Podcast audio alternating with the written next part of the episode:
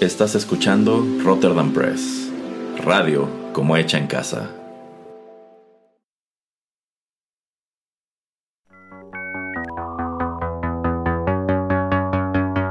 TechPili. El programa en donde analizamos la tecnología de manera relajada y divertida.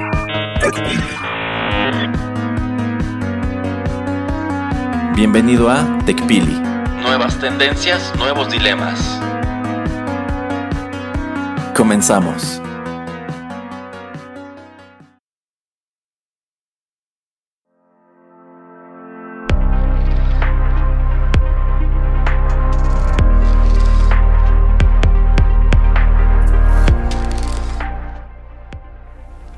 Hola, ¿qué tal amigos? Bienvenidos a la emisión número 96 de TechPili, nuevas tendencias, nuevos dilemas y bueno, así como lo que trae el frío y todos estos gérmenes y bacterias, me acompaña aquí en cabina el señor Erasmo. ¿Cómo está, señor Erasmo? Qué bonita época del año, ¿no, señor Pereira? Deje de hacer que me enferme. Su favorita. Me manda sus agentes, sus agentes bacterianos. Y, y pensar que le faltan dos meses, señor Pereira. De otoño, uno de, uno de otoño y, y- y tres de invierno, maldita sea. Qué bonito, ¿no? Qué, qué gracioso, qué gracioso. Mejor, mejor este, va- vamos a saltar este a, a los temas que le traigo preparado. Ajá. Eh, y, y primero que nada tengo que hacer un anuncio Ajá. eh, aquí al público para que lo sepan que usted ah, ha decidido eh, crear una fundación eh, y le va a dar 13 euros mensuales a toda la gente en Europa que decida tener una cuenta en Facebook o en Instagram para que el señor Zuckerberg no tenga que estar metiéndoles mensajes em, de mercadotecnia, comerciales o cualquier tipo de cosa eh, que se tenga que relacionar con productos ajenos a lo que son las redes sociales. Como, qué, amable es usted, señor. No tenía idea, señor Pereira. No sé de qué me está hablando. Ah, nada más era uno de sus trucos este, de contaduría para pues zafarse de otras cosas. No, para nada. ¿Cómo cree? No, yo, no le sé a esas cosas. Eso dice, eso dice. Pero bueno, eh, ese es ese tipo de noticia que pues algo que sucede, no hace eh, mucho en la Unión Europea, donde pues básicamente eh, el Parlamento de la Unión Europea le puso un ultimátum al señor Zuckerberg eh, diciéndole que pues no podía forzar a la gente a estar viendo eh, pues cosas comerciales, ¿no? En, en, Facebook y que no podía pues más que nada como estar siguiendo a la gente, eh, enfocando y tratando de recabar tanta información como de ellos pudieran a través del internet, eh, mientras ellos estuvieran utilizando o estuvieran este, eh, teniendo acceso o estando logueados a, a su cuenta y estuvieran viendo otras páginas para conocerlos más, para pues ponerles más anuncios enfocados a ellos mismos y pues eh, la Unión Europea casi casi les dijo pues no puedes solamente tener ese como tu modelo de negocios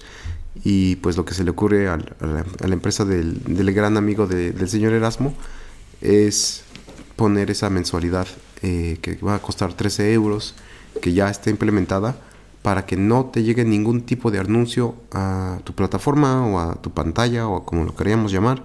Em, ¿Usted qué piensa por lo menos por, eh, de entrada acerca de ese esquema de, de paga? Ok, no me encanta porque a fin de cuentas estamos acostumbrados a que eh, este tipo de servicio sea gratuito y creo que la gran mayoría de nosotros, aunque no nos gustan los comerciales y nos hemos dado cuenta de que la misma aplicación nos está espiando, nos está arrojando anuncios hechos, por así decirlo, a la medida, pues estamos conscientes de que es el precio a pagar por estar utilizando esta aplicación que nosotros podemos instalar en nuestro dispositivo móvil, pues como si nada. Y lo único que necesitas para inscribirte a ella es un correo electrónico y pues dar clic en un checkbox de que eres mayor de 14 años de edad. Eh, por un lado me parece muy interesante esta iniciativa de la Unión Europea de pues tratar de ponerle un alto a esta pues estrategia absoluta de espionaje que lleva a cabo que lleva a cabo Meta y efectivamente pues decir quién te da derecho a, est- a estar espiando a las personas, ¿no? ¿Quién te da derecho a eh, pues poner dentro de las condiciones de uso de tu servicio que puedes pues recabar su información, estarles arrojando mucha publicidad, un montón de cosas y para colmo, ¿quién lo está regulando? La verdad es que no lo está regulando nadie. Entonces, por un lado es interesante que estén tratando de ponerle una especie de freno, por el otro, pues claro que Meta va a pelear de vuelta eh, y yo entendería que si es como tal ya una ley que le está prohibiendo hacer estas cosas, pues tiene que hacerlo, permitiendo que el usuario siga utilizando ya sea Facebook, Instagram o WhatsApp de manera gratuita y no a través de este esquema de suscripción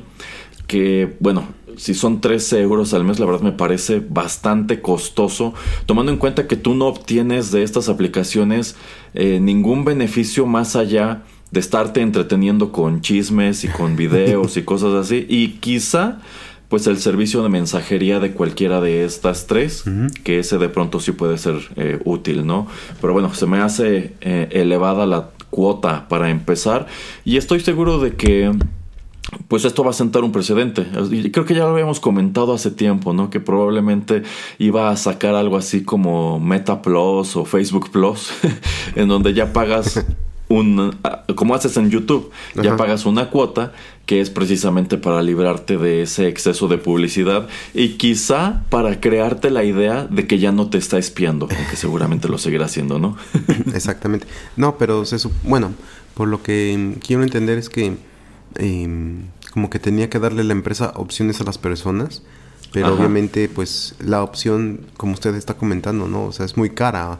Eh, nadie paga 13 eh, euros por, eh, no sé, ponga dos, un par de servicios de streaming juntos, nadie los paga. O sea. Exacto. Entonces, em, ¿usted cree que es jugarreta de, de, su amigo Marky Mark para pues hacer que la minoría de las personas eh, quieran seguir ese sistema de pagos? ¿Y usted cree que va a haber mucha gente que de hecho va a hacer este, este mensualidad? ¿Que se va a meter a hacer eso? Yo creo que solamente lo haría gente para la cual el dinero no es una preocupación. Eh, porque de ahí en fuera yo considero que sí es una cuota muy elevada, como usted señala es mucho más caro que tener contratados dos o tres servicios de streaming y al menos allí estás obteniendo el beneficio de que hay una tremenda oferta de entretenimiento. En Facebook, a fin de cuentas, también la hay, pero es que no es lo mismo y no sientes que sea algo eh, que no, es un servicio que amerite un pago así de elevado. Yo pensaría que quizá si esta cuota para evitar la publicidad en Facebook es de 99 centavos de dólar al mes, quizá más gente sí estaría dispuesta a sacrificar ese, e, e, e, esa cantidad con tal de no tener anuncios, de no tener este, videos que no le interesa ver, etcétera, etcétera. Eh, pero yo creo que en general, sea una cuota alta o baja, yo pienso que 8 o 9 de cada 10 personas no estarían dispuestas a pagarlo por un servicio que históricamente ha sido gratuito. Mm, sí, sí, exactamente. Eh, lo que no sé es si solamente paga usted una vez y puede, como digamos, enlazar eh, varias cuentas. O sea, y si tiene usted Facebook, el Messenger, que lo tratan ahora ya de separar del de Facebook y Instagram, Em, no, o sea, no estoy seguro si solamente pagando una cuota puede usted, utilizar todo o se quieren ver muy listos y por lo menos cobrarle 13 euros este, en Instagram y otros 13 en Facebook. Pero mi otra pregunta sería como que eh, de cierta manera pues le está poniendo precio a, su información eh, Facebook, ¿no? O sea, a su información mensual. Y para ellos eh, la información del señor Erasmo vale más o menos, no 13, porque 13 es lo que le están pidiendo a usted, pero eh, ha de valer eh, tal vez, no sé, 10, 12 euros mensuales el saber quién es usted y el seguirlo y todo eso. ¿Qué piensa acerca, por ejemplo, de ese, si lo vemos de, desde ese punto de vista? ¿Cree que usted su información vale 10 euros al mes? ¿Que, que su información vale 120 euros al, al año? Eh, probablemente. bueno, hay que tomar en cuenta que, por ejemplo, cuando uno contrata un anuncio en alguna de estas aplicaciones de Meta, el precio de ese anuncio es exponencial eh, conforme se va complicando el algoritmo.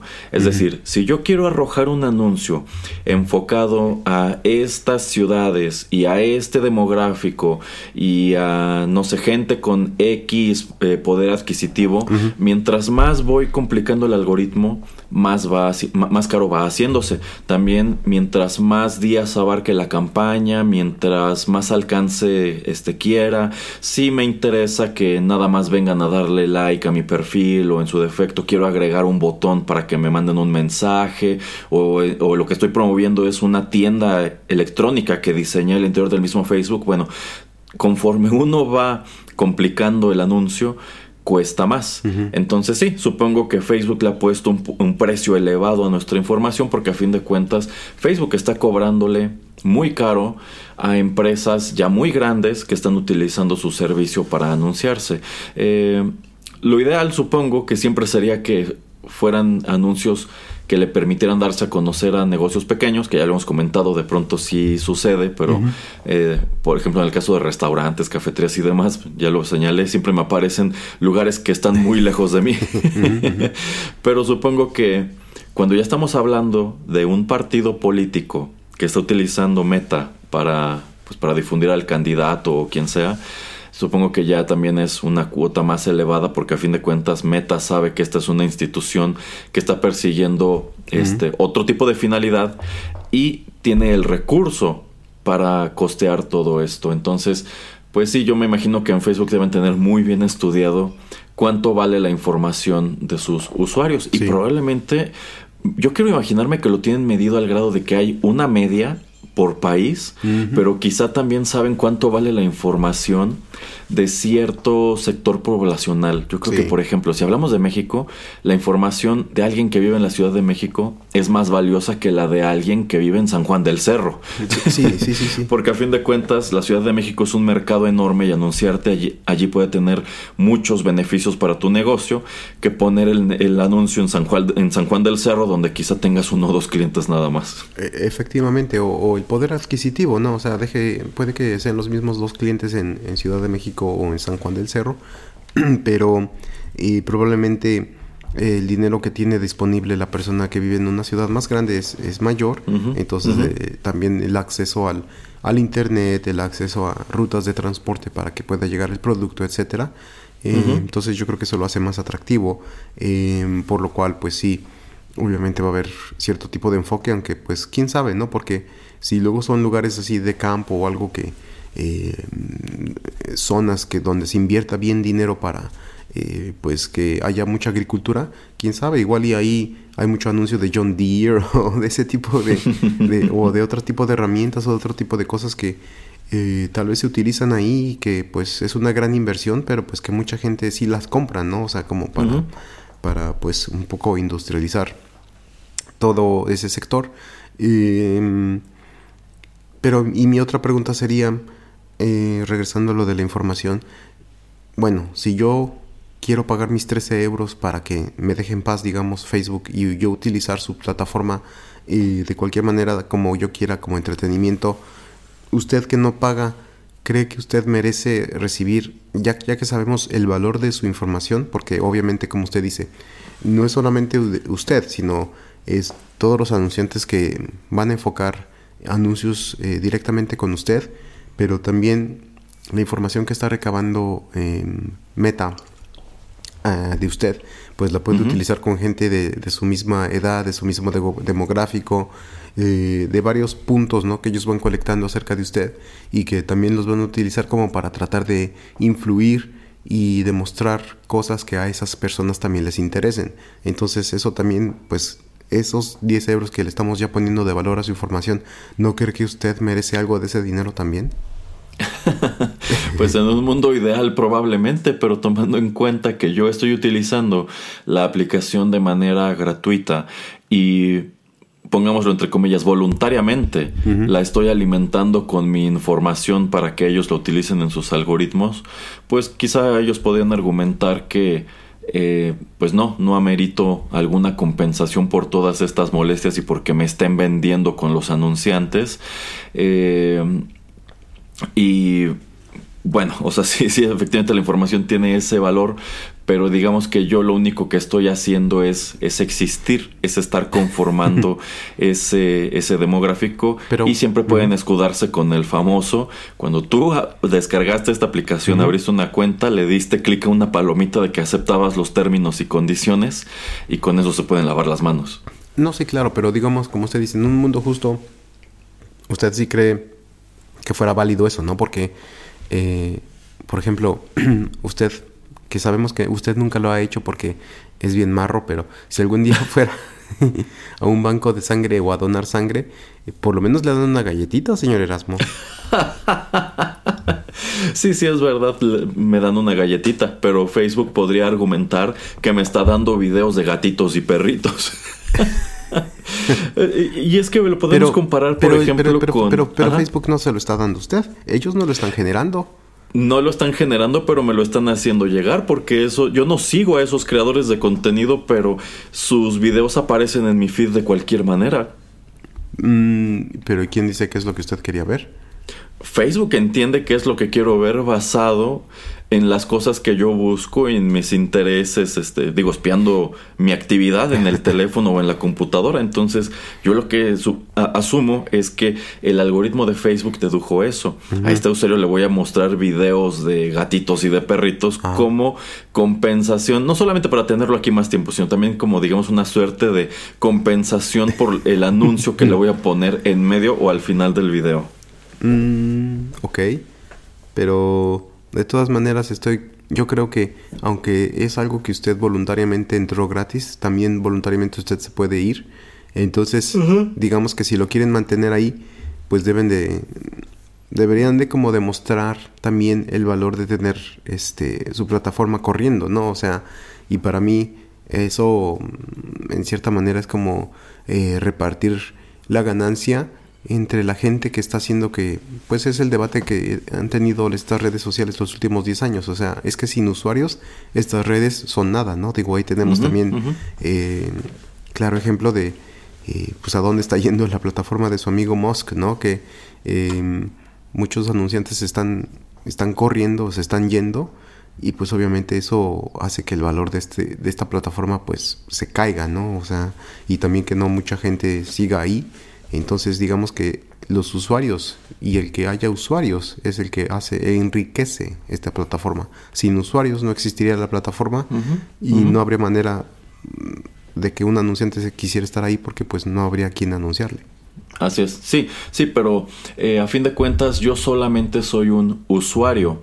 Eh, yo creo que esta remuneración quizá podrían eh, quizá podría pensarse para quienes sí crean contenido al interior de esta plataforma porque no sé si usted si a usted ya le ha tocado ver que precisamente en algunos de estos videos que va aventando Facebook hay una opción que dice enviar estrellas. Eh, que de hecho me parece que en las mismas publicaciones que nosotros hacemos en la página de Facebook de Rotterdam Press aparece como tal un botón o algo así que dice enviar estrellas. No sé en qué consista porque yo nunca he mandado estrellas ni hemos recibido estrellas. No sé si sea como para hacer una especie de donativo, como para votar por algo que te gusta, qué sé yo.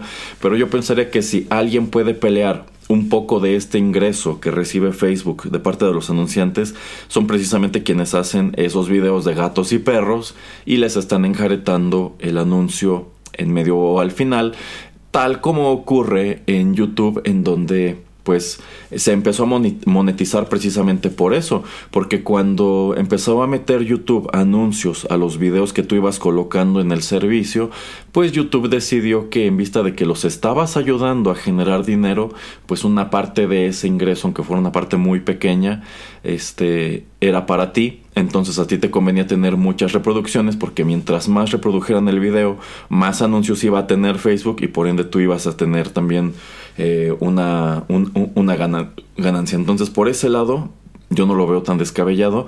Sí me parece un poco más complicado que nada más por utilizar la, este, la aplicación y conformar este inmenso público, pues pudieras exigir algo, este, pues algo de vuelta.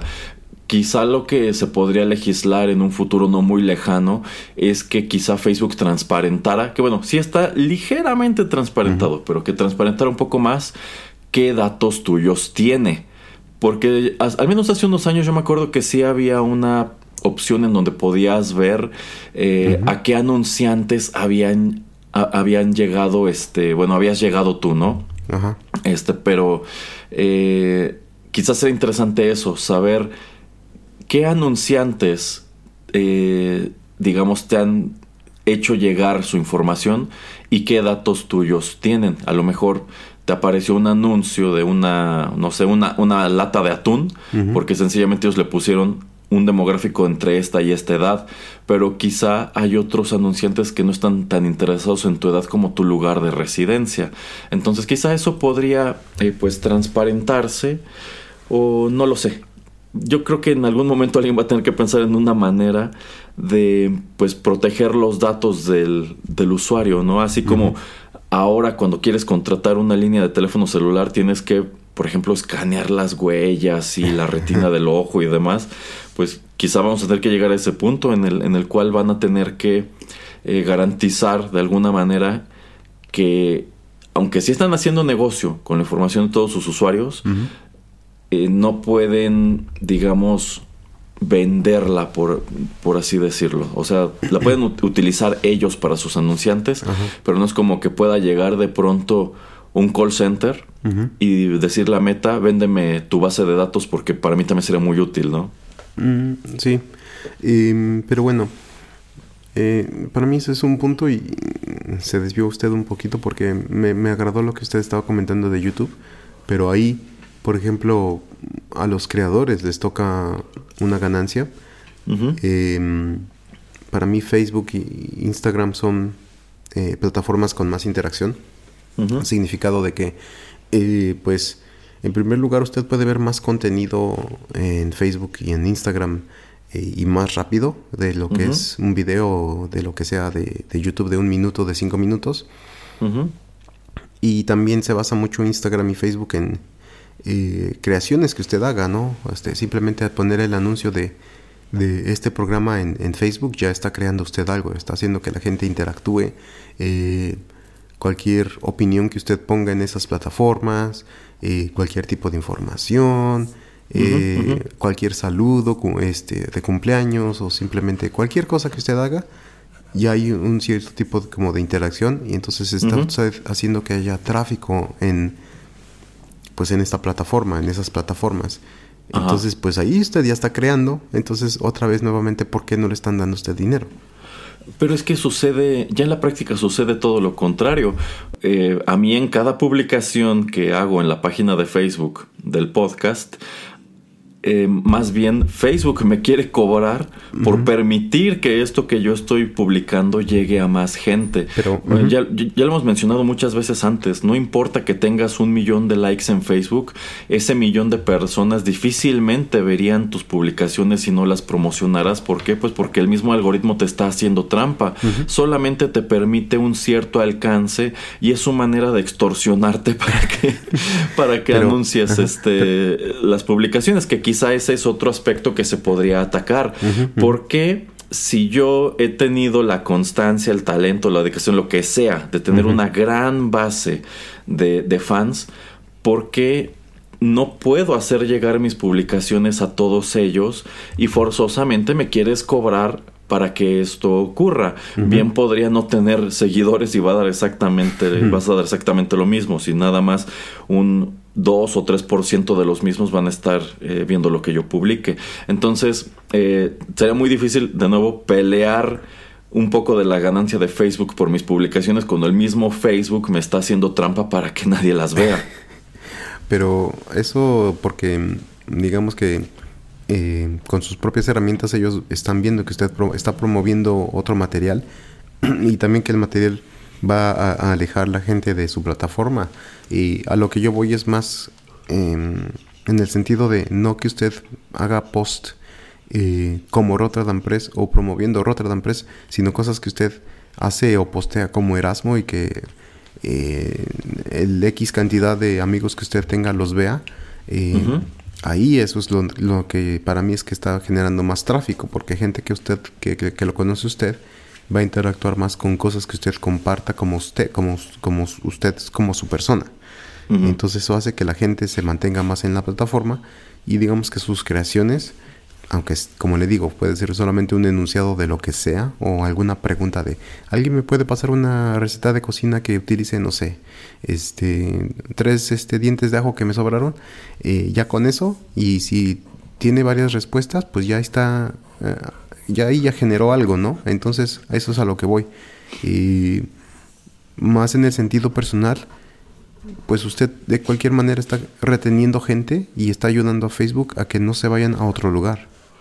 Pero también habría que preguntarle a esa gente si de verdad yo soy la única razón por la cual están utilizando la aplicación. Yo bien podría ser solamente un agregado. Eh, es ah, decir, eh, es gente que tiene esta aplicación sobre todo por el Messenger o por WhatsApp o por estar en contacto con familiares pero pues por allí se dan el gusto de, pues si les gusta, por ejemplo, este podcast, pues darle like para constantemente estar asomando a lo que hacemos. Pero no es como que hayan instalado Facebook única y exclusivamente por estar al tanto con el podcast. Mm, sí, sí, o sea, yo no estoy diciendo que las cosas que usted esté diciendo eh, son erróneas, pero para mí, eh, de cualquier manera, si usted pone una foto de un gatito o una foto de que ya va a llegar este usted disfrazado del Grinch porque ya casi es Navidad. Em, para mí ahí, aunque fuera la, la compensación más mínima y, le quisieran dar este una centésima de centavo, en algún momento que se convierta, no sé, y que diga las, las, las reglas de Facebook, hasta que hagas 10 dólares te los voy a pagar y usted con ese tipo de publicaciones se tarde, no sé, 10 mil publicaciones en hacer eso, pues ni modo, ¿no? O sea, no es que usted lo esté buscando, pero de cualquier manera ellos como que están eh, reconociendo que también gracias a sus usuarios es que toda la plataforma existe y se mantiene. Eh, sí, sí, sí, o sea, igual entiendo su punto, como usted menciona, este, eh, es que es todo un ecosistema. Sí, sí, sí. entonces, eh, en definitiva, sí es un público muy grande, pero también a Facebook no le convendría en algún momento estarle soltando recursos a todo mundo pues para como compensación por ser ya sea creadores o por ser público o por estar haciendo nada más eh, montón. insisto, yo creo que allí se pueden escudar con el hecho de que es gratis, uno acepta unos términos y condiciones que en realidad pues no leyó porque quién los va, quién los va a estar leyendo. Entonces quizá si de pronto uno quisiera pelear ese tipo de cosas, seguro que por allí hay una cláusula de que pues no tienen por qué compensarte prácticamente nada por estar viendo estos anuncios y tú estás aceptando verlos y estás aceptando no quejarte si alguno no te gusta o si no te convence, no lo sé. Pero, eh, insisto, creo que quizá quienes sí podrían eh, pelear algo son los creadores. Ahora hay que tomar en cuenta, muchos de estos creadores tampoco son exclusivos de Facebook. hay, hay, un montón de cuentas que a lo único que se dedican es a resubir este, TikToks. Entonces, a lo mejor es gente que usa esta otra aplicación de TikTok y nada más por tener más exposición los descarga y los vuelve a subir este, a Facebook o a Instagram, pero a fin de cuentas no es contenido eh, original, no es como que ellos hayan dicho yo quiero hacer este video solamente para quienes me siguen en Facebook, por lo regular se trata de hacerlo pues, bueno, digo, de tener un gran número de redes sociales y estarlo colocando en todas ellas. Entonces quizá allí también Facebook puede decir, bueno, demuéstrame que eres un creador, creador exclusivo de Facebook y que este reel no está también en TikTok y no está también en YouTube Shorts, etcétera, etcétera. Mm, yo creo que eso solo lo pueden hacer empresas cuando su servicio, como por ejemplo el de Reels o el de Shorts, eh, sea el, el, que tiene mayor mercado. Hasta que eso pase, yo creo que no se pueden poner los moños y decir, ah, este, no te voy a, este, no, no podemos hablar hasta que eh, no me demuestres que esto solamente va a estar en mi, en mi plataforma. Yo creo que con alguna gente sí habrá algún tipo de eh, acuerdo, pero pues yo creo que con la gran mayoría es así de, pues bueno, o sea, lo estás poniendo aquí y de que estén aquí a que estén a TikTok, pues que estén aquí. Pero bueno, en fin. a mí me pareció interesante el tema simplemente por eso, ¿no? De que le pusieron eh, pues un número bastante em, grande, alto, un precio alto a, la mensualidad que te quieren cobrar. Y eh, pues yo creo que 99.9% de la gente no lo va a pagar y los que lo paguen seguramente solamente son personas que están haciendo investigación este de campo, de mercado, este periodismo, lo que sea, simplemente para entender eh, cómo funciona ese sistema y por qué deberías de pagarlo o no. Y hasta ahí, ¿no? O sea, no, no le encuentro también, la verdad, ningún valor. Eh, pero sobre todo, bueno, también como ya hablábamos antes de que muy pocas son las marcas a las que yo sí le doy clic y muchísimas menos las que pues termino yo comprando algo eh, a través de alguna de estas plataformas. Pero yo digo, yo no soy el mercado. Eh, debe haber muchísima gente que sí le da clic y sí compra y pues ya, esos son resultados. Exactamente, sí, sí, este es un tema eh, complejo. Eh, digamos que también es una empresa que puede permitirse ciertos abusos porque a fin de cuentas la gente eh, está corriendo a utilizar su, servicio y la verdad es que no tiene como tal grandes depredadores o grandes amenazas directas. Más allá de TikTok que es una red muy distinta a Facebook muy distinta a Instagram. Y para colmo pues sacan esta otra eh, aplicación de threads con la cual están pues tratando de aprovechar este periodo turbulento de la otrora Twitter actual ex, pues a ver si igual pueden comerse un pedazo, un pedazo del pastel. sí, así es. Eh, bueno, algo que quiera agregar acerca de este nuevo concepto de pague o le, le enviamos anuncios. No, yo solamente quiero mandarle un mensaje a, a Mark y Mark de que es, eso es un ente malévolo. bueno, lo es, lo es. y bueno, ¿qué le parece si vamos rápidamente a una pequeña pausa y regresamos con otro segmento aquí en TechPili? Muy bien.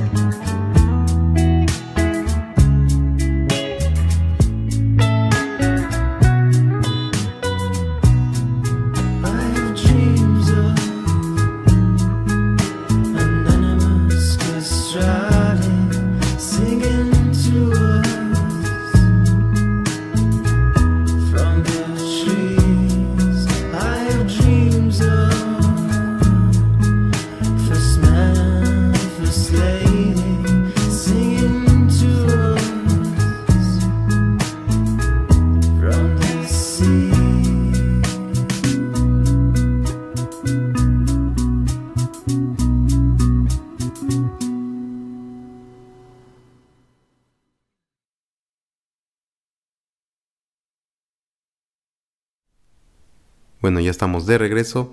Eh, y bueno, traigo otro tema un tanto diferente y un poquito relacionado con lo que estábamos hablando eh, en la emisión pasada acerca de Amazon, eh, que está vendiendo más libros físicos que los digitales.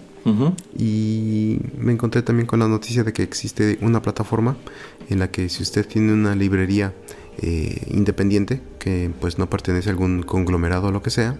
Eh, existe una um, eh, compañía que ahorita se me fue el nombre que básicamente le dice, ¿sabes qué? Señor Erasmo y librería Erasmo, si usted quiere puede crear usted mismo una cuenta con nosotros. Em, sube ahí su inventario. Nosotros si quiere también le podemos este, mandar el programa donde usted puede pues básicamente decirnos qué libros tiene y cuántos libros em, ya no tiene, no sé, periódicamente, semanal, semanalmente. Em, y con la ventaja de que pues le vamos a dar la exposición, porque pues si hay alguien que quiera comprar, eh, no sé, el último libro de Harry Potter, em, y usted lo tiene, y pues le vamos a decir a la persona que esté buscando en nuestra página de internet, pues sabe que la librería del señor Erasmo la tiene eh, y si la compras en línea y la vas y la y, van y la recogen con usted, eh, esta compañía le va a dar a usted eh, pues íntegro el, la ganancia menos el 3% simplemente de pues este servicio que le están dando de comercio electrónico. Y otra cosa plus es que este, esta empresa también tiene pues digamos su propio eh, inventario de, libros eh, y si la gente no se busca busca no se, no se mete a buscar en específico una librería em, o una librería o un lugar o una locación eh, en especial y nada más dicen pues quiero este libro y la tienda o el lugar que me quedan más cerca para recogerlo pues es con, con el señor Erasmo pues eh, digamos que ahí la ganancia también le toca a usted ganancia, no le va a tocar como si usted lo hubiera vendido completamente, pero de todas maneras le, toca un porcentaje bastante em, pues em, grande de la venta, como si hubiera sido su propia librería el que la hubiera vendido, no sé, tal vez se van 50-50, se va 50% este con, con, este lugar en electrónico, con, con esta venta electrónica, pero también a usted le toca porque pues fue ahí donde fue entregado el libro y todo esto y pues ya ve que a veces cuando la gente va también le curos, curiosea, eh, este, busca otras cosas, etcétera. Entonces también como para dar a conocer em, pues su local, eh, su negocio. Em, ¿Qué le parece esto como por ejemplo tipo competencia a lo que viene siendo pues lo que es Amazon o otras tiendas en línea? Pero es que, señor Pereira, pareciera que me está describiendo lo que era Amazon en 1994. sí. o sea, a fin de cuentas, eh, se sabe que la intención original de Jeff Bezos al crear esta plataforma era, pues, este, comerciar libros, comerciar libros en los Estados Unidos, porque eh, quien en aquel entonces era su novia, este, pues se dedicaba a eso, al comercio de libros. Entonces él crea esta herramienta para ayudarle y bueno, termina convirtiéndose en esta tremenda corporación que ahora vende de todo. Todo. Pero bueno, tenía esa noble intención en un inicio, del mismo modo que este sitio que usted comenta tiene esa misma noble intención de ayudar Ah, bueno, en, el caso de Amazon no era algo que estuviera orientado solamente a librerías, sino que incluso uno como lector, si tenía libros que, deseaba vender o cambiar por otros, podía valerse de Amazon para, para esto. Entonces, eh, pues bueno, sí, me parece interesante que exista un servicio así y sobre todo eh, esto, esta cuestión de que claro que tiene que cobrar una comisión por eh, llevar a cabo estas operaciones porque a fin de cuentas lo que está haciendo es acercarte a un público interesado en tu producto. Eh, pero me sorprende que sea una comisión tan baja como el 3% cuando si nos ponemos a analizar cuáles son las comisiones de un sitio como Amazon. Ya lo hemos dicho, son bastante elevadas y todavía te quieren cobrar más si ellos van a operar el, el, envío, si quieres que sea un producto que, que, se envía gratis a través del servicio de Prime, etcétera, etcétera. Entonces, eh, suena como, como eso, suena como una muy buena intención. Falta, falta ver que sea redituable en el largo plazo tomando en cuenta que eh, pues es es poco lo que cobran.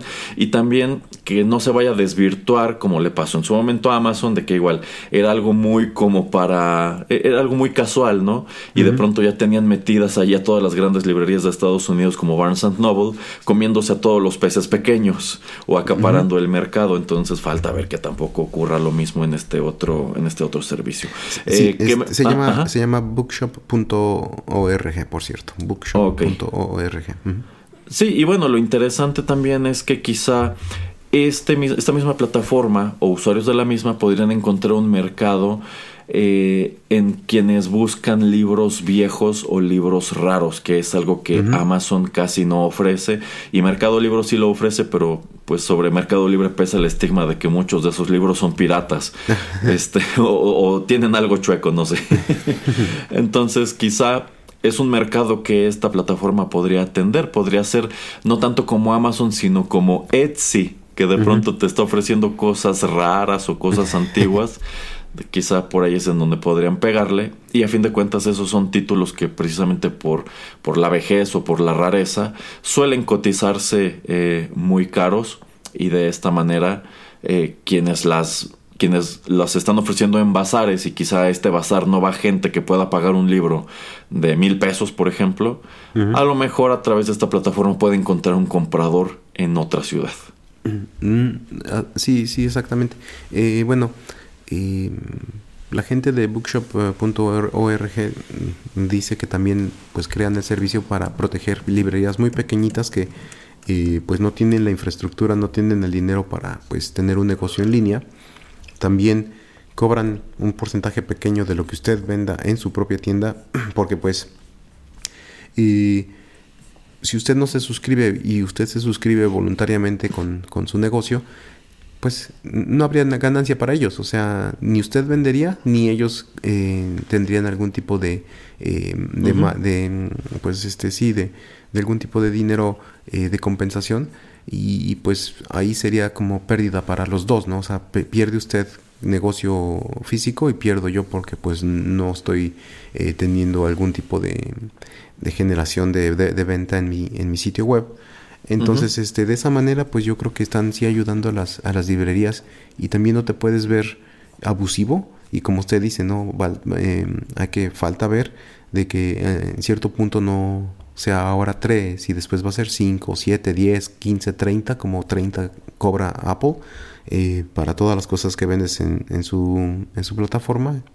pero yo lo veo como un buen esquema, ¿no? O sea, ¿cuántas eh, librerías usted conoce que pues son pequeñas o son de ellos mismos y pues hasta les cuesta, ¿no? O sea, imagínense que tal vez hasta esta gran Em, empresa de comercio electrónico, pues puede ya ser su proveedor de libros, ¿no? Así de, eh, pues sabes que se me, se me acabaron, no sé, estos libros y los quiero tener en, en mis repisas eh, tú me los puedes dar y me los puedes dar tal vez a un precio este, hasta más bajo porque tal vez los compras en volumen.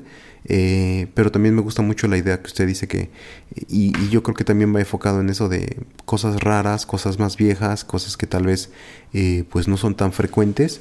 Y también se me olvidaba eso, ¿no? Que tal vez si usted en su librería tiene un libro muy especial y alguien lo quiere comprar, pues usted lo puede mandar desde su propia librería a no sé, al otro lado del país y de todas maneras pues ya hizo la venta y igual no le van a cobrar y comisión muy grande los eh, esta empresa de, de bookshop por haber hecho esa venta tan especial de un libro que tal vez ahí usted tenía guardado por 10, 15 años. Eh, sí, efectivamente tiene, tiene su potencial. Ahora que estoy viendo eh, pues su portada en, internet, incluso presumen que han reunido más de 28 millones de dólares, casi 29. Dice que para librerías locales. Que bueno, también quizá que hay que aclarar que este es un servicio estadounidense, ah, aunque tiene un apartado de libros en, en español que bueno, este, a fin de cuentas en Estados Unidos hay muchas más librerías que en México, porque es un país en donde bueno, al menos hasta hace poco se supone que la gente leía mucho. Pero este, pues sí, realmente estos, estos son negocios que se ven muy afectados por un número de factores, entre ellos, pues la aparición de una librería de cadena, como en nuestro país pueden ser este, la, amarilla y la azul, y la otra que es este más fresa. Pero este sí, sí, a fin de cuentas en nuestro país la librería local, la librería como negocio familiar es algo que pues está desapareciendo, está desapareciendo cada vez más rápido. Y pues sería interesante que esta iniciativa pudiera replicarse de alguna manera. Mm, sí, y como le digo, no es este em, algo que pues eh, también como usted comenta, ¿no? En México estamos viendo mucho que muchas de estas este, librerías también se prestan como galerías de arte o que tienen el, café al lado. O Muchas terminan convirtiéndose más en cafetería que en librería y eso aplica para esa que digo que es muy fresa y está en Polanco. Pero es que es, es, que es por eso, ¿no? De que em, como no genera tanto simplemente el vender el libro, pues tienen que buscar otro, otro método. Em, y yo creo que es un sistema bastante replicable que si hubiera potencial en México y, hubiera mucha gente lectora, igual y si pudiera pegar, ¿no? Pero em, también ahí, digo, obviamente nos metemos en problemas de logística y otras cosas que em, pues habría que ver con quién coordinar eso, ¿no? Porque como en Estados Unidos, no sé quién utilicen ellos, tal vez el sistema postal de Estados Unidos, que pues será lo que sea, pero pues está en todos lados. Eh, entonces, si se pudiera utilizar algo como correos mexicanos, pero que también correo mexicano se, se, modernizara un poquito. y pues igual y pudiera pegar, ¿no? O sea, también es una manera como de impulsar eh, pues que la gente lea, ¿no? Porque pues le estás dando más acceso y no los estás orillando simplemente a, a irse a las que usted comenta o a irse, por ejemplo, a Amazon en línea, porque digo, no conozco muchos otras, otros lugares donde comprar, más que las que usted dice físico o en sus páginas de internet o Amazon, porque otros lados, pues casi no, para eh, comprar libros en México. Eh, sí, sí, en, definitiva son pocas las opciones eh, que tenemos para comprar libros en línea en nuestro país. también es muy rara la librería local o privada o familiar que puede costear una tienda en línea. Es decir, si ustedes ubican una, una, librería de este tipo en su ciudad, la probabilidad de que tenga como tal una tienda en línea es muy baja. O sea, quizá tengan un sitio web o una página de Facebook en donde están publicando constantemente qué libros tienen en su catálogo, pero no es como que uno pueda hacer toda la transacción en el sitio como lo puede hacer en Amazon o en alguna de estas otras. Así que, eh, de nuevo, quizá allí lo que todas estas librerías pequeñas pueden hacer es organizar una plataforma como esta, es decir, tener una tienda comunal, una tienda común, en donde todos puedan ofrecer de todo y este, pues eso, echarse la mano de que a lo mejor si yo ya junté un envío para esta ciudad y tú tienes un libro, pues ahí te lo incluyo, ¿no? Mm, sí, sí, sí, así es.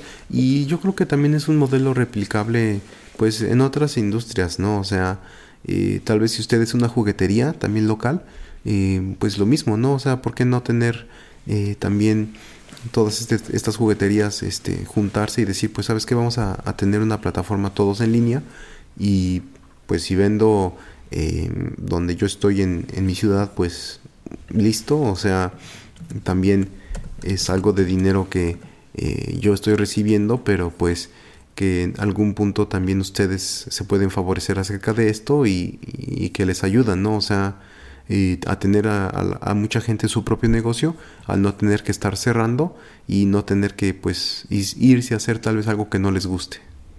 Exactamente, sí. Sí, ahora sí que la finalidad sería proteger todos estos eh, espacios que, insisto, van desapareciendo y a fin de cuentas están ocasionando que el mercado tenga que estar sujeto a estos, a estos eh, competidores más grandes que se están volviendo, pues no un monopolio porque no es solamente uno, pero...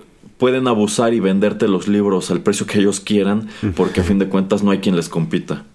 Así es, así es. Y, bueno, eh, nada más ahí un poquito saltándome de tema, pero un poquito siguiendo esa línea. Eh, ¿A usted qué le, qué le parece eso de cuando usted compra algo en línea de eh, una, una cadena, de lo que sea, de, tienda, que está en su localidad. Em, pero pues, no sé, ¿usted le parece justo que eh, a la tienda que le, que le, quede a usted cerca le toque una comisión de, de lo que usted compró?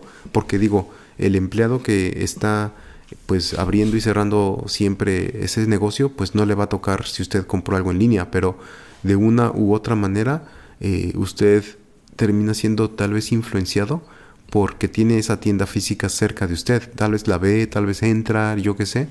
Tal vez sale más barato comprarlo en línea, pero pues a mí se me haría justo que eh, esa cadena le diera cierto dinero a, a, ese, a, esa, ese, a ese local eh, que esté a X cantidad de kilómetros de donde se fue realizada la compra, porque de una, una u otra, de, de, manera directa o indirecta, pues tuvo que ayudar para la venta.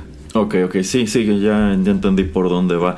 Eh, pues, de nuevo, creo que en un mundo ideal efectivamente eh, sería bueno que si yo estoy ordenando, voy a poner un ejemplo real. este, ahora que pasó Día de Muertos, Playmobil sacó una figura, bueno, un, pequeño set especial con temática de Día de Muertos que trae un Catrín y una Catrina. Y está muy padre. Y no fue algo muy costoso. Este, pero fue un producto que se vendió eh, exclusivamente a través de Liverpool. Entonces yo lo pedí a través de, de, su página. Y obviamente a mí me lo va a surtir el Liverpool más cercano a mi casa. No, O sea, si lo tiene, lo más práctico y lógico es que me lo surtan desde allí y no me lo manden desde, no sé, Chihuahua, una cosa así por el estilo. Este.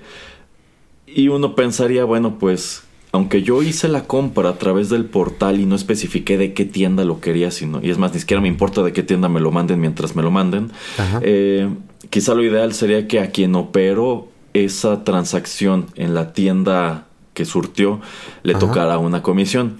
Pero es que allí lo que olvidamos es que una, uno de los principales incentivos que tienen estas empresas para el e-commerce es ahorrarse costos de operación a través de empleados.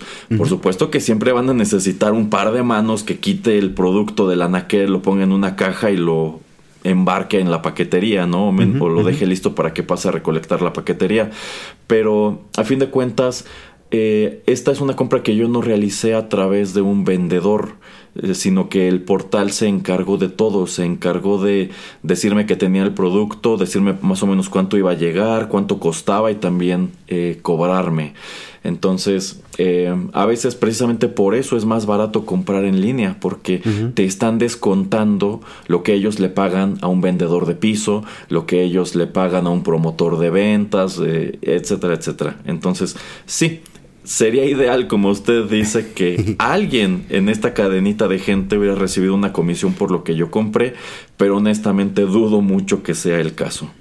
Pero también el eh, no problema, pero también una tendencia que está sucediendo es de que, em, pues por ejemplo, algo una tienda así como lo que usted dice de, Liverpool, em, en algún punto bueno, que, creo ya sucede bastante, por ejemplo, si usted quiere un mueble o algo, digo, no lo van a tener en inventario. Entonces, si usted llega y dice, ah, pues me gustó este, esa, ese sofá, y alguien se lo vende, le dicen, pues le va a llegar en tres semanas, porque no lo tienen ahí. Así es. O sea, eh, entonces se vuelven más showrooms y para mí, por ejemplo, la juguetería, eh, ¿qué le parecería a usted que eh, Playmobil, bueno, no Playmobil, pero esta tienda hiciera, digamos, maquetas y pusiera todos los juguetes de Playmobil que tienen y, los pusiera de una manera especial y, que se vieran bonitos, que usted fuera, los pudiera ver y que fuera más eso, como un lugar de muestra, como y este hasta que pareciera, no sé, este exhibición o museo y que dijera, ah, pues esos están bonitos y que le diga al a la persona que está ahí, ah, pues sabes que quiero, no sé, X y Y, eh, y por favor, eh, pues quiero comprarlos. Y que le diga a él, pues como ya quitamos todo eh, el almacén, también para hacer más espacio para pues mostrar nuestros productos, le van a llegar en, no sé, X cantidad de días. que esa es como digamos la tendencia que también pues he visto, ¿no? Que, ok, voy a mantener eh, mi, mi, negocio, este, mi cadena o lo que sea abierto en X lugar, simplemente para que la gente pueda venir y vea lo que quiere. también por tema de seguridad, para no tener, no sé, en lugar de tener 50 iPhones, nada más tengo 3 que lo venga a ver la gente y cuando pues se decidan se los mando. Este y simplemente para usarlos eso, ¿no? Como un em, modelo de promoción de tus productos, pero que todo sea ahora sí que en línea, aun cuando seas tú solo, eh, señor Erasmo, o que te ayude eh, alguien ahí en, en, este, pues en la tienda. Eh, bueno, es que por ejemplo, pasando de del caso de los muebles a la juguetería, hay negocios que nosotros como consumidores estamos hechos a la idea de que no vas a entrar a pagar y a llevarte el producto en ese momento. Y las mueblerías son uno de esos casos. Eh, muchas de estas eh, mueblerías, ya sea grandes, pequeñas o incluso mueblerías locales, pues trabajan bajo ese esquema, son más como salas de exhibición en donde tú vas a echarle un ojo y si algo te gusta, te dicen, ¿no? Pues llega a su casa en tantos días o a veces incluso eh, sí te pueden vender lo que tienen allí, pero te lo llevas con el riesgo de que quizá ya esté sucio, ya esté maltratado, eh, qué sé yo. Pero pues no aplica por eh, no aplica en este caso con las jugueterías que estamos acostumbrados a que tú vas a la tienda y allí hay un stock de distintas piezas, un número de piezas de cada producto, porque a fin de cuentas pues muchos de estos juguetes no son muy grandes. O sea, tú podrías quizá creerlo de algo muy especial, como estos sets de super colección de Lego. que incluso vienen numerados y demás y son carísimos. Pero por ejemplo, si quieres algo económico o quieres nada más como tal una cubeta de Legos para que te pongas a jugar con ella, eso es algo que tú estás hecho la idea de que te puedes llevar en ese momento y no le es tan oneroso al establecimiento tener un inventario de unas cuantas piezas para surtir eh, en ese momento. Si de pronto quisieran cambiar a este esquema de nada más ser sala de exhibición y mandarte todo conforme lo vayas comprando, yo creo que para estas tiendas sería algo muy conveniente porque se ahorrarían un montón de dinero en inventario. Pero yo creo que la mayoría de los consumidores no estarían dispuestos a, esto. Entonces tú como tú como comprador lo puedes entender en las mueblerías porque igual pues no puedes esperar que tengan que si este si este lugar tiene exhibidas 20 salas distintas que tenga 20 piezas de cada una de estas salas en la bodega no así es. Esto, o de los colchones o, cosas así. Eh, que, bueno a fin de cuentas eh, en países como Estados Unidos sí hay muchos negocios que están tratando de transicionar a este tipo de, de formato pero no en todos ellos eh, se podría, no en todos ellos eh, sería deseable. Y regresando a lo de pues eh, dar, una, dar una comisión por la venta, a lo mejor si yo compro la sala en la página de Liverpool, no le van a dar una comisión a nadie, pero porque a fin de cuentas yo entré a la página y la escogí eh, solo. Pero si voy a la tienda y hay alguien que me atiende y me, y me, dice, pues tenemos esta y esta otra, y esta tiene esta ventaja, y esta es con estos materiales, etcétera, etcétera, pues allí sí hay como tal la intervención de un tercero que me orientó a través del proceso y quizá pues me sacó de dudas que yo tenía de un producto. A lo mejor yo quería esta sala, pero ya que me dijo que se tarda mucho o que eh, el material se ensucia y ya no se puede limpiar, pues digo, no, pues no, siempre no la voy a querer, mejor quiero ver eh, otra cosa. En ese caso, pues claro que debe aplicar, pero en el caso de las tiendas en, líneas, en línea es, es más complicado. Pero ahí, por ejemplo, ¿cómo sabe la tienda en línea o cómo sabe eh, la persona que le ayudó que usted no eh, se fue a su casa porque le salen mil pesos más barato el sofá? y lo compró, compró el específico que él le dijo con toda esta información. Eh, y pues ahí ya me lo sacó a, él de la jugada y esos mil pesos extra, pues era esa, toda esa información que le dio. Sí, sí, sí, sí, no, y eso por supuesto que se da.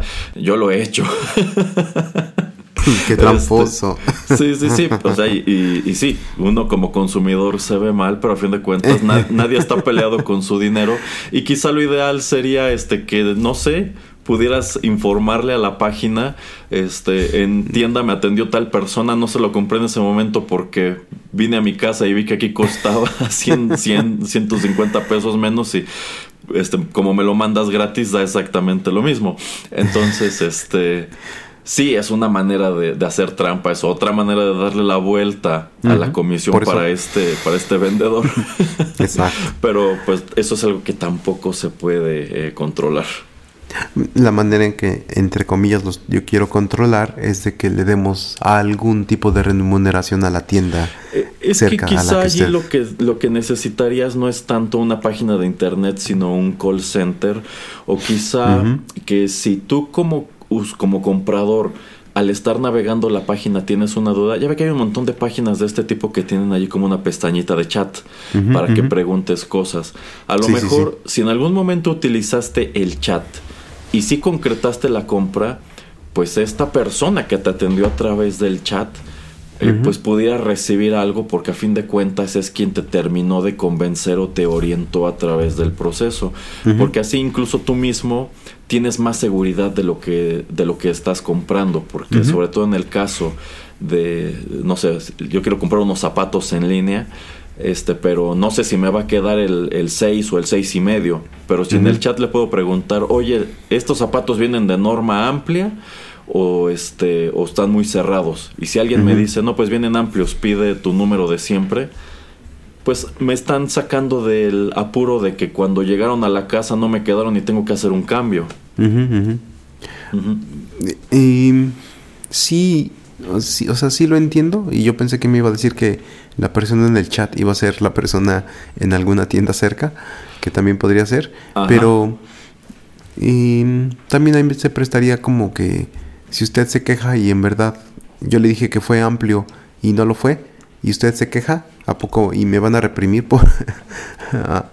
¿Me van a reprimir por eso? Mm, no, no, por supuesto que no, porque a fin de cuentas, yo creo que también como consumidores estamos conscientes de que al comprar en línea estamos comprando algo que no vemos y que en las fotos quizá da una imagen o aparenta una cosa y ya que lo recibes resulta que no es exactamente como estaba allí, nada más se parece. O tú te imaginabas que iba a ser un zapato súper cómodo y cuando te lo pusiste te empezaron a doler los pies horrible y te salieron ampollas. y obviamente si alguien te atendió a través de, este chat, pues no puedes echarle la culpa de que es que no me advirtió que me iba a sacar ampollas porque a lo mejor a mí me sacó ampollas, pero a las otras 500 personas que compraron el mismo, el mismo modelo no. Eh, un reclamo que quizás sí podría hacerse si tú vas a la tienda a comprar y quizá quien te está atendiendo omite información deliberadamente para que compres de cualquier manera. Pero allí la misma tienda puede decir, pues perdón, pero te los pusiste aquí, caminaste con ellos y pues decidiste pagarlos. Ya si 15 días después resulta que te están empezando a sacar ronchas, pues ni modo. Sí, o esta conversación nunca pasó y nunca te dijimos que no iba a sacar ampollas o yo qué sé, ¿no? Así es, sí. Cierto. Bueno, está bien. Nada más era una pregunta. Y mi último, ahora sí que rápidamente, cinco minutos para ir cerrando. Em, también vi la noticia de que, bueno, ya después de varios meses de que el señorito Nolan eh, tuvo Oppenheimer en, en cines, eh, ahora está saliendo primero antes que salga streaming, está saliendo en, Blu-ray y pues, o sea, en como sale se acaba. O sea, no hay no hay manera de comprar. No se dan abasto con las copias. Exacto, no hay manera de encontrar una, una copia este, física. Y tiendas en México como la que usted ya comentó y también en Estados Unidos y no sé si en México, pero por ejemplo Best Buy en Estados Unidos ya no iba a vender o ya no vende Blu-rays. Este ¿Qué, qué, qué, qué, cuál es su pensar acerca de esto de, pues vean, o sea, hay unas películas que todavía sí venden y hay muchas que todavía la gente sí quiere comprar y que eh. la gente y que no nos damos abasto para, para imprimirlas. Pues nótese que aquí otra vez el señor Pereira haciéndole el comercial a su señor Nolan, con quien tiene su, pasantía. Pero sí tiene un punto muy interesante que es el hecho de que uno pensaría que una cinta como esta pues tendría que llegar antes a streaming que a físico o que tendrían que llegar de manera simultánea. Porque incluso yo creo que si la sacaran pongámosle en HBO Max pero que fuera algo como pay per view creo que mucha gente estaría pagando por verla. Pero me gusta que él tiene él que siempre ha sido muy vocal en cuanto a que no le gustan los servicios de streaming y cree que las películas deben verse en el cine y deben preservarse en formato casero, pues eh, tenga la decisión y sobre todo la injerencia de decir, no, mi película llega primero a Blu-ray que a, que a streaming, porque así quien la quiera ver en su casa la va a tener que comprar. Si estuvieran llegando de manera simultánea, yo creo que la mayoría de las personas dirían, ¿para qué la compro si está en HBO, en Netflix o en el que sea. Eh, pero yo creo que viene a probar un punto muy interesante y es algo de lo que estaba platicando este, hace unos cuantos días, que es el hecho de que cada vez más gente parece estar indispuesta a pagar por productos no tangibles o por productos que no le están brindando ningún tipo de certeza o seguridad sobre su posesión. Y es que ya lo hemos señalado mucho cuando tú pagas un servicio de streaming, ya sea de películas o de música, pues nadie te garantiza que lo que está hoy, que la película que viste hoy, siga allí pasado mañana.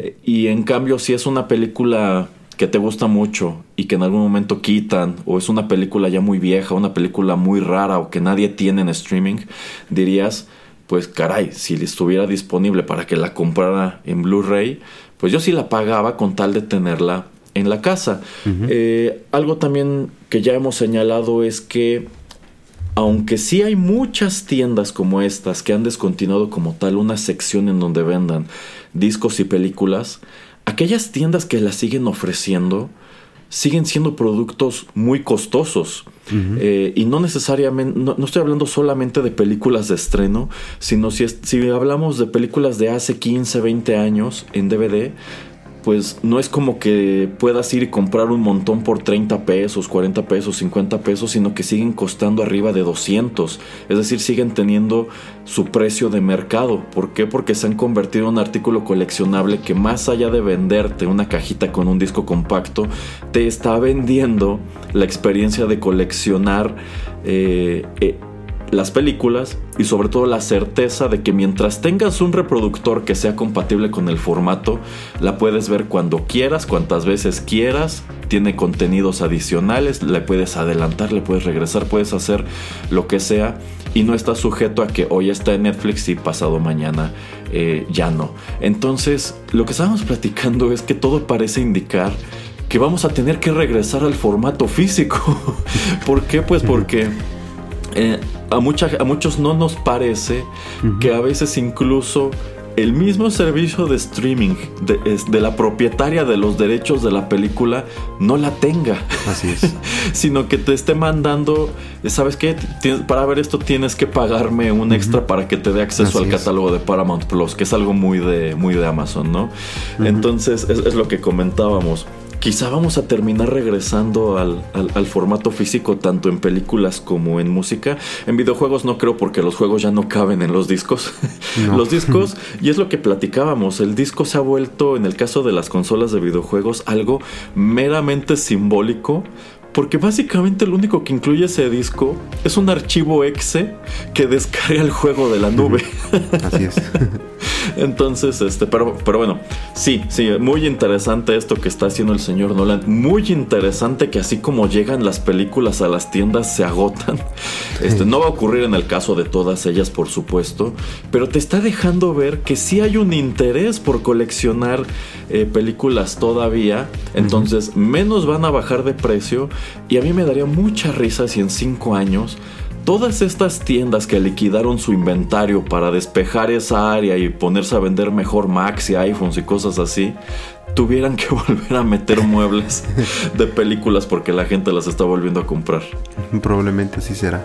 Eh, bueno, y eso es un tema que yo creo que ampliaremos en, otras emisiones. Eh, y bueno, eh, creo que con esto podemos darle por lo menos ahora fin a, la emisión. Solamente como usted dice, y no, no tiene por qué hacerlo tan evidente, pero sí tenía yo que hacerle promoción al señorito Nolan. pero bueno, este quiero darle entonces gracias a la gente por habernos escuchado este, en esta emisión. Eh, y que pues bueno, sigan aquí en contacto y en sintonía con todo lo que tiene que ver con Rotterdam Press. Despídase. Bueno, antes de despedirme, yo quiero aprovechar ya que el señor Pereira lo puso sobre la mesa. Y yo sé que quizá por ahí firmó un, un NDA o algo así, pero a lo mejor todavía no. adelántenos. ¿Sí va a dirigir el señor Nolan la siguiente James Bond? Las siguientes tres. Ay, caray, no dije eso. ok, habrá que editar esto fuera del programa. como Batman, así como le hizo, le dieron tres. Tiene que ser tres, ¿no? Sí, sí, por supuesto, mínimo tres. bueno, eh, no lo dije eso, así, córtele, córtele. Sí, yo le, yo le corto, no se preocupe. Hasta luego a todos.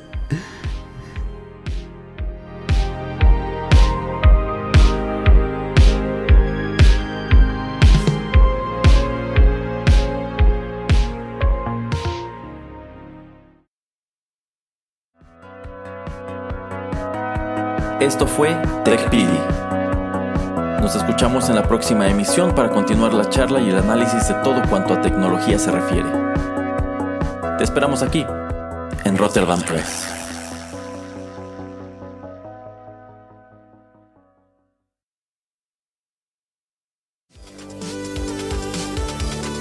Estás escuchando Rotterdam Press.